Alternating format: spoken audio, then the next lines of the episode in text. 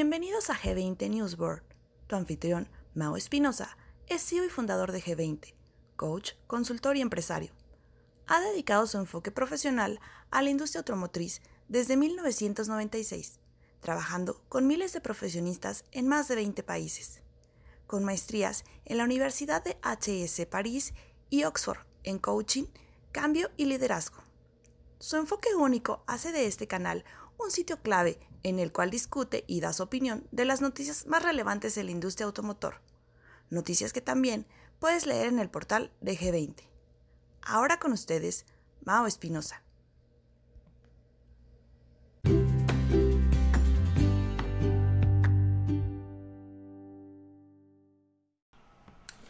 Hola, ¿qué tal? ¿Cómo están? Semana 31 del 2022, julio 31, agosto 6. Eh, varias noticias tenemos eh, eh, en esta semana, las cuales vamos a revisar y las vamos a complementar con algunos de los temas que estamos llevando dentro de, las reuniones de G20 y pláticas con nuestros distribuidores. Creo que por ahí hay varias cosas que podemos estar empezando a hacer en nuestras concesionarias, en nuestros negocios que pueden ayudar a prepararnos para este futuro que eh, sin duda cada vez está más cerca de nosotros movilidad, eléctricos, cambios eh, importantes en las organizaciones y estos cambios, tenemos dos opciones claramente, ¿no? Nos preparamos para ellos y trabajamos con ellos eh, en los procesos y en los pasos que hay que hacer, o nos van a llegar y el tiempo de reacción va a ser, va a ser más lento. Muchos de nosotros hoy en día estamos viendo esa necesidad y esa urgencia de cambio, lo estamos este, eh, traemos varias iniciativas con, con varios grupos, eh, los cuales están avanzando fuertemente. Y el primer, el primer dato fundamental que tenemos que tener claro cuando empezamos cualquier cambio, porque luego aparentemente parecería que es algo sencillo esto de la creación del cambio. Creemos que es una idea la cual hay que ejecutar. Y si bien es cierto, parece simple en su conceptualización, es más complejo de lo que es. Y la razón es, estamos trabajando mucho con la conducta humana. El cambio no es algo que se genera en papel y automáticamente esperamos que la gente lo haga. Hay, hay cosas que hay que ir estableciendo, que hay que ir preparando, que hay que tener esta plataforma de, necesidad real de nuestra gente también de cambiar. No nada más es nuestro negocio. Entonces asegurarnos que, que tenemos esta plataforma de, pasos, que tenemos esta conceptualización de lo que es lo que estamos buscando hacer y por qué nuestra gente eh, aparte de que tiene, porque eh, si bien es cierto, estoy de acuerdo, es, una decisión de negocio y tiene que hacerlo, es más fácil cuando la entiende y se compromete. Entonces, más allá de tener que hacerlo, tenemos que buscar que lo entienda, que se compromete y los resultados van a ser mucho más rápidos y más fáciles. Una vez más, suena más, más simple de lo que realmente es. Pero tenemos que trabajar como paso número uno, eh, realmente es en la parte de la cultura del negocio. Dentro de esa cultura, eh, importante es la definición de la visión de los próximos años, hacia dónde vamos como negocio. No estoy hablando de su visión organizacional, estoy hablando de la visión del cambio, de la visión de dónde queremos tener a nuestro negocio en los próximos 3, 5, 7 años, que van a ser años importantes, años fundamentales en, el, en la transformación de nuestra industria a un tipo de producto que no es tanto la tecnología desde el punto de vista motor lo que, lo, que va a ser el cambio, o sea, el que sea eléctrico, que sea híbrido o que tenga otro tipo de, este, de, energía para mover al vehículo, creo que esa es la parte secundaria. La parte importante es la movilidad, la conectividad, la modernización del vehículo en, muchas cosas y de las generaciones que vienen. ¿okay? Y de las generaciones que vienen. Es una generación que, busca otro tipo de, respuestas en el, en el, producto de movilidad. Ya no es el producto de automóvil, es, es un producto de movilidad. Y ahí vienen cosas importantes donde va a cambiar desde la, narrativa en nuestras fuerzas de venta, como también en el ciclo completo del, del, del cliente. Y por ahí tenemos que entender cuál, cuál es esa jornada del cliente, ¿no? cuál es ese customer journey por el que tiene que pasar y hay que establecerlo claramente y hay que darle sus puntos importantes. Por lo pronto estamos viendo algo en las noticias que nos dice que también las empresas manufactureras y la industria en general está pasando por esta transformación. Voy a leer lo que tengo aquí para esta semana, eh, las que seleccionamos para que estén en, nuestro, eh, en nuestra página donde estamos eh, compilando todas las noticias para ustedes y que sea fácil de, de encontrarlas y de tenerlas. Entonces, este, Sebastián, Sebastián Rudolph va a ser el nuevo líder de comunicaciones del grupo Volkswagen y Nicole Monson es la nueva eh, eh, deputy en Wolfsburg. Entonces empezamos a ver ciertos cambios, hay que ver cuál es la razón de estos cambios. En el caso de, Sebastián, este, asume eh, el cargo de vicepresidente de comunicaciones y Momsen va a ser responsable de la comunicación corporativa. Entonces por ahí, por ahí, algo, por ahí algo empieza a coserse en el grupo Volkswagen que empiezan a haber cambios interesantes. Por otro lado, Daimler eh, Trucks, o Freightliner, está ofreciendo un nuevo eh, producto de Select Trucks. Muy interesante lo que están haciendo porque están empezando a adelantar a ver cómo pueden encontrar soluciones ante los aumentos de precio en algunos de los productos, cómo pueden hacer que estos productos sean, eh, sigan siendo atractivos para los clientes y por ahí están empezando a sacar un programa. Estelantis empieza a tener problemas de emisiones, este, por ahí este, están trabajando con ellos, es una nota que la voy a dejar para, para, lectura, a lo mejor no ahondo mucho en ello. Este, en el caso de, de, Nissan, Nissan empieza a encontrar también la importancia, y este es uno de los modelos de negocios a los que vamos a ir, la importancia de la renta o de las membresías en vehículos. Y esto es por una economía circular, es decir, están encontrando que el poder mantener los vehículos más dentro de la organización, en el círculo, en el cambio, en el proceso, en los años, en el regreso de las unidades, podemos tener más uso de, algunas de las partes de esas, de esas unidades. Entonces, por ahí están empezando a experimentar otra vez con membresías, es algo que hemos platicado, pero esta tiene que ver ahora con el, eh, el uso o la, el retorno de muchas de las partes, sobre todo a nivel de energía, que pueden ser eh, vueltas a utilizar y por eso quieren meter este plan de membresías. Em, eh, otra, otra noticia que nos habla de hacia dónde vamos, ¿no? En la automatización, y de esto voy a hablar un poco más, cómo está influenciando a la industria automotriz todo lo que es conectividad, automatización. Si volteamos a ver los periódicos de la industria, cada vez nos hablan más de este tipo de industria que creo yo se está generando. Es una industria nueva, la cual vamos a poder este, conocer y vamos a poder ir entendiendo conforme va pasando el tiempo. Y en algunas de ellas yo creo que vamos a tener muchas oportunidades como, como distribuidores. Eh, creo que se van a abrir áreas de, de negocio que aún no terminamos de, de visual, visualizar claramente por dónde vienen lo que sí es cierto es que nuestras fuerzas de ventas tienen que empezar a ser más fuertes de ventas de intangibles que de tangibles. Todo el concepto de los en nuestros, en nuestros negocios tiene que definitivamente crecer y, hacerlos fuertes porque creo que esa es una de las áreas que va a tener más eh, impulso hacia adelante. Rivian, una de las marcas eh, eléctricas, está empezando a sufrir, va a despedir a más de 800 trabajadores o está por despedirlos en estos días ya se anunció, salió hace unos, hace unos días. Este, algunos CEOs siguen creyendo que este problema de, cadenas de suministro no se resuelve rápido, aun cuando por otro lado vemos este, algunas otras marcas que ya están empezando a dar la vuelta. Este, en temas de producto, Alfa Romeo está empezando a desarrollar eh, vehículos un poco más grandes. Eh, por ahí vamos a ver cuáles son las ventas que más cayeron en julio aquí en, aquí en México, este, o ahí en México, dependiendo dónde, dónde estén escuchándome. Em, así como las que más cayeron, las que más crecieron en el, en el 2022. Em, ¿Qué otra noticia tengo por aquí importante? Em,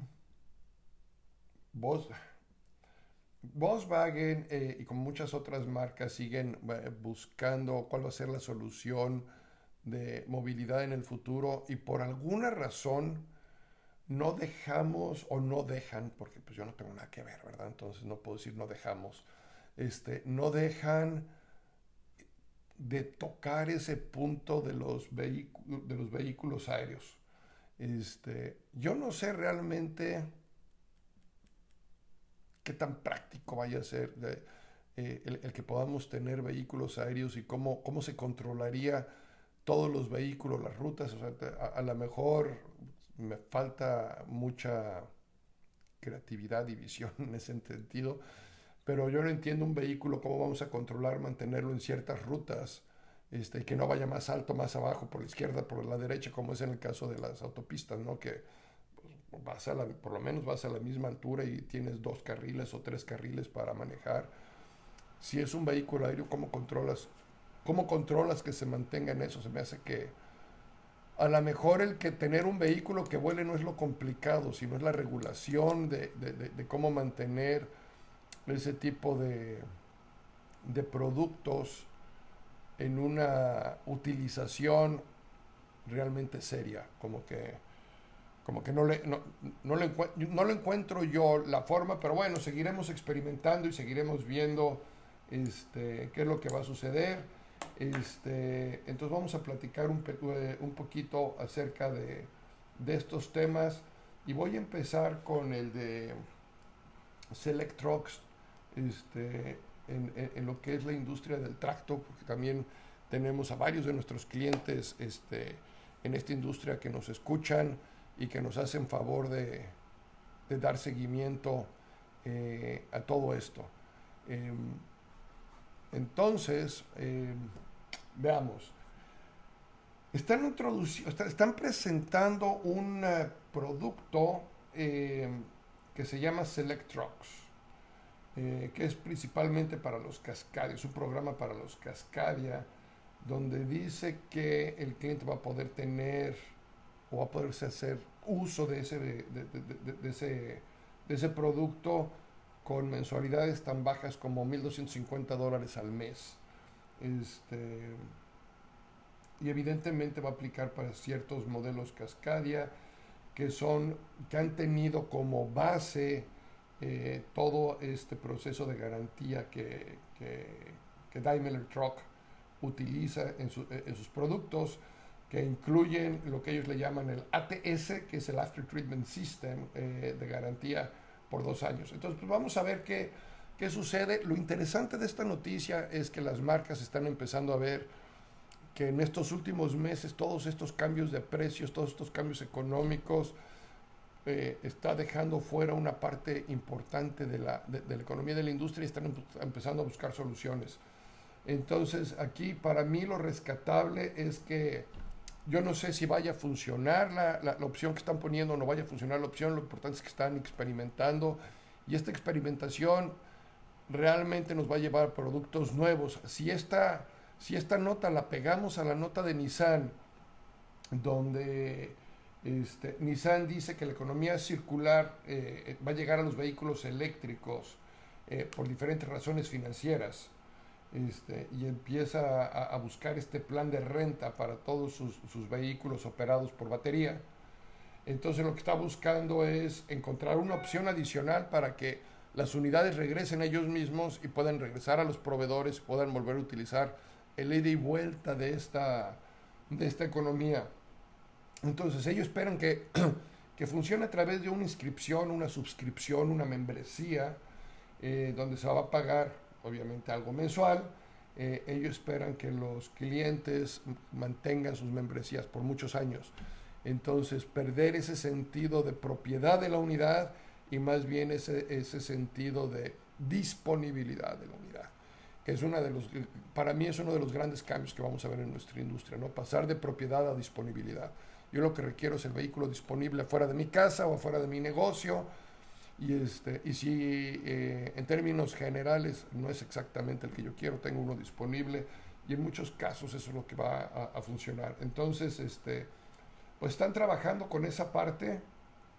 Vamos a ver, vamos a ver hasta dónde, hasta dónde nos da. Les digo, yo creo que este, si juntamos estas dos noticias, lo que estamos encontrando es esa necesidad o es, eh, pues sí, esa necesidad de encontrar eh, productos alternativos para que la industria siga creciendo, y, este, y por ahí eh, vaya mucho el cambio de modelo de negocio que vamos a tener.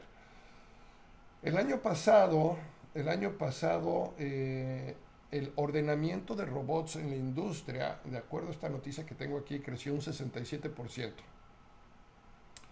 Y esto es de acuerdo a la Federación Internacional de Robótica. Uno de cada dos robots industriales se vendió a las industrias de, perdón, la industria automotriz, este, principalmente aquí en Estados Unidos. Fíjense uno de cada dos robots industriales lo compró la industria automotriz. Entonces, este, hay algo que evidentemente con la automatización está empezando a, funcionar, tanto en la parte de fabricación como en el vehículo mismo, yo creo. Eh, entonces, eh, aquí nos dice cómo esta industria pues, ha sido de las pioneras, empezando con todos los sensores que utilizan nuestros, nuestros vehículos hoy en día hasta eh, mejorar la eficiencia y productividad de las, de, las, de las unidades, en la manera en que los vehículos, sobre todo los autónomos, van a estar tomando decisiones. Eh, ahora, todo esto tiene un gran cambio en cómo está prediciendo eh, el, el futuro y qué es lo que, y, qué es lo que nuestra industria o hacia dónde nuestra industria va. Eh, y se vuelve muy interesante que cada vez vemos productos que año con año, de repente salen los modelos nuevos y en estos modelos nuevos no apreciamos los grandes cambios tecnológicos porque en esta industria estábamos acostumbrados a ver los grandes cambios físicos. Nos gustaba ver mucho el modelo nuevo, si había cambiado algo en su eh, en su chasis o en su forma o en su estilo, en su motor, en su potencia. Pero hoy los cambios son tecnológicos, los cambios críticos fundamentales son cambios tecnológicos que muchas veces no los estamos viendo. Y ahí entra una narrativa muy importante que nuestras fuerzas de ventas deben de entender porque creo que por ahí vamos a encontrar los grandes, grandes cambios en, este, e, en la industria. Eh, por aquí la misma noticia nos habla cómo General Motors está liderando este, este esfuerzo este, trabajando en tres grandes áreas, ¿no? Uno, la prevención de accidentes, muy interesante. ¿eh? Eh, dos, eh, la asistencia dentro del vehículo, es decir, si la gente va manejando y necesita cualquier tipo de ayuda que sea de forma inmediata. Y la tercera que están trabajando es cómo predecir el mantenimiento de la unidad para tratar de mantenerlo en mejores condiciones. Entonces, esas son las tres eh, grandes áreas en las que, en la que está trabajando toda esta parte de, de la automatización, de la inteligencia de los vehículos. Eh, realmente es un rol muy importante en rehacer toda esta industria automotriz eh, para hacerlo de una forma más productiva y que su impacto realmente lo sientan los propietarios. A través de todo esto, de repente también en nuestra industria lo que nos preocupa es qué va a pasar con, con, este, con nuestros talleres de mantenimiento. Yo creo que vamos a encontrar otras áreas en el modelo de negocio que hoy a lo mejor no están tan desarrolladas en ese sentido, eh, pero no se va a perder en ningún momento, creo yo, un concepto claro de, de ingresos y de costos y, y, de, ganancias como cualquier negocio productivo debe ser. Simplemente va a cambiar, pero tenemos que ir entendiendo cuáles son esos cambios y hacia dónde va y hacia dónde estas empresas cada día están siendo más competitivas. Eh, por otro lado, ustedes recordarán el año pasado, en el 2021, una de las subsidiarias de Volkswagen, Traton, compró a Navistar por 3.7 billones de dólares. Este, y, fue uno de los cambios que vimos fuertes en la industria eh, el, año pasado. Y, este, y pues resulta que Navistar en lo que va del año ha crecido bastante. Tratón está muy contento, está este, mandando buenas noticias al mercado. Eh, a, pesar, a pesar de todo, eh, traen un, incremento del 9% comparado contra el año pasado. Este, y por ahí tienen este, orden, eh, perdón, órdenes todavía atoradas por más de 164 mil vehículos. Eh, eh, en fin, evidentemente toda la parte de ucraniana o de la guerra de Ucrania está, está afectando. Eh, pero dice la información eh, reciente que sacó la empresa Tratón, porque es una empresa pública, entonces tienen que sacarlo, y está en las noticias, lo encuentran aquí también en nuestra página, reportó un eh, ingreso neto operativo de 672.9 millones de dólares por los primeros seis meses de este año, que es prácticamente 210 millones más comparados contra el año pasado. Entonces, felicidades Navistar, felicidades Tratón, este, son buenos números. Luego la noticia trata de desacreditar algunas cosas, este, como todas las noticias, este, y es la forma en la que la interpreto yo. Eh, hay muchos cambios que tienen que hacer, hay muchas cosas que tienen que hacer. Eh, sin embargo, siempre tener un primer año después de una fusión o después de una adquisición con resultados positivos, te da un, un, buen parámetro de hacia dónde va hacia dónde va el negocio, ¿no? Por lo menos cambias hasta ese mindset interno que pudiera que pudiera existir. Eh, por ahí les había comentado también que Rivian, de estas empresas nuevas eléctricas que, que, empiezan a salir y que, y que han puesto eh, mucho interés en el vehículo seminuevo, perdón, en el vehículo eléctrico, eh, va a despedir a 800 gentes o despidió a 800 gentes esta semana para poder este, alcanzar un poquito más la rentabilidad, que es algo que este, les ha estado costando trabajo y tiene mucho que ver este, pues este, el momento actual, ¿no? El, momento actual de falta de semiconductores y de chips y todo eso, pues no está ayudando, no está ayudando realmente a a que las empresas estén vendiendo y generando la, la, productividad que se requiere. Entonces, desafortunadamente, están cayendo en esto. Eh, Rivian tiene un total de 14 mil empleados y de los 14 mil, pues 800, 800 van a tener que, que salir para poder reducir eh, su costo de nómina. Eh, y esperemos que, pronto esta empresa como las otras les dé vuelta porque al final del camino pues, contribuyen con, la, economía, dan empleos y al final eso es importante para todos nosotros. Eh, vamos a cambiar un poquito, eh, vamos un poquito a México. ¿Cuáles son las, las marcas que más cayeron durante el mes de julio? Dice, durante julio se vendieron 83.137 unidades en México. Eh, ligeritamente arriba que el año pasado, ligeritamente arriba. Este, pero bueno, positivo es positivo, como quieran verlo. Es como cuando un equipo gana 1-0, sigue contando como victoria, igual que si hubiera ganado 10-0. Sigue valiendo la misma victoria. Entonces, este, poquito arriba, muy bueno. Acura fue la que experimentó la peor caída en comparación contra el mismo año, retroceso del 62%. Eh, nada más pudo vender 40 unidades en el mes de julio a Cura.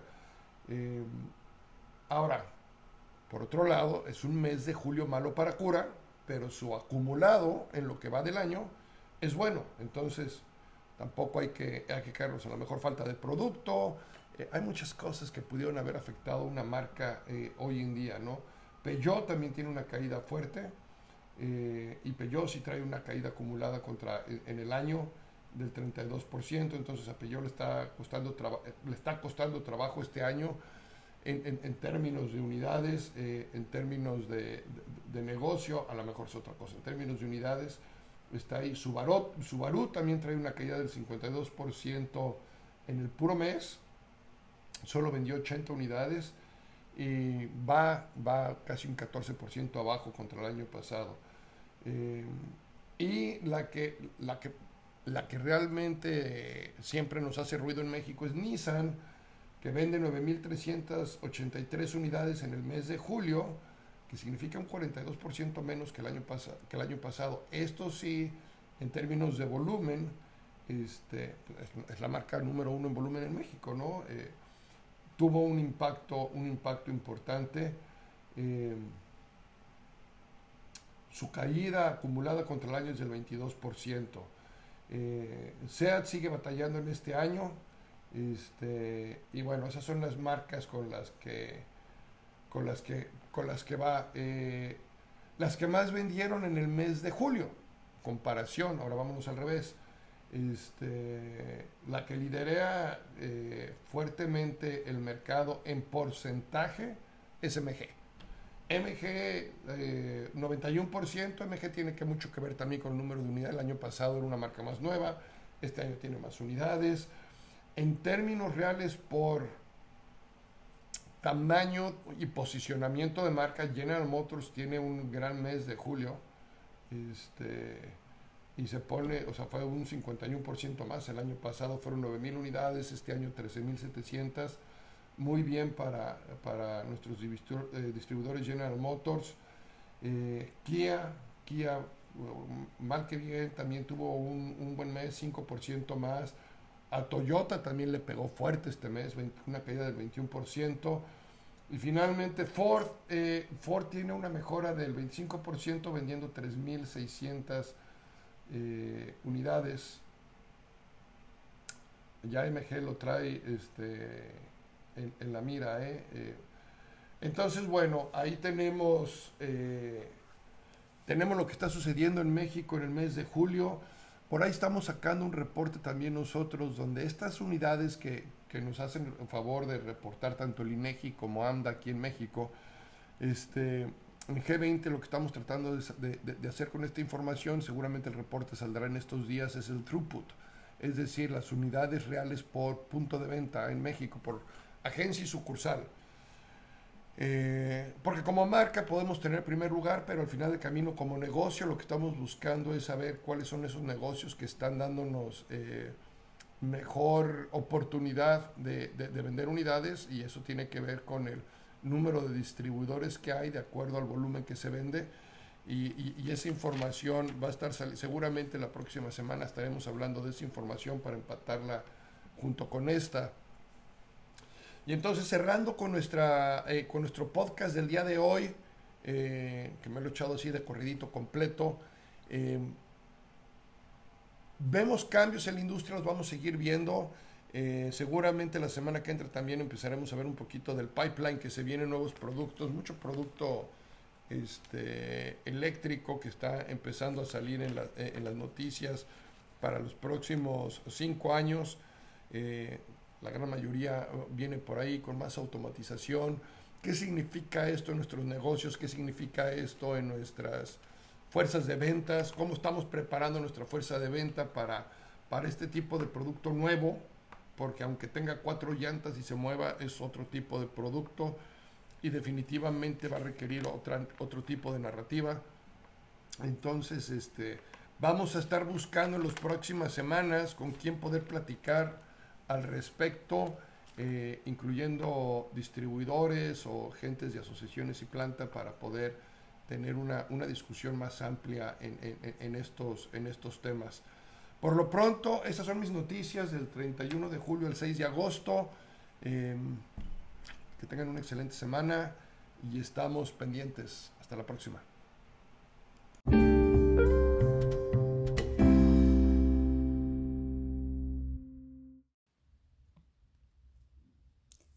Gracias por escuchar.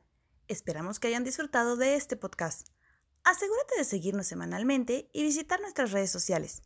Si hay algún tema que quieras que Mao analice, discuta o dé su opinión, envíanos un mensaje. Hasta pronto. En G20, desatamos tu potencial.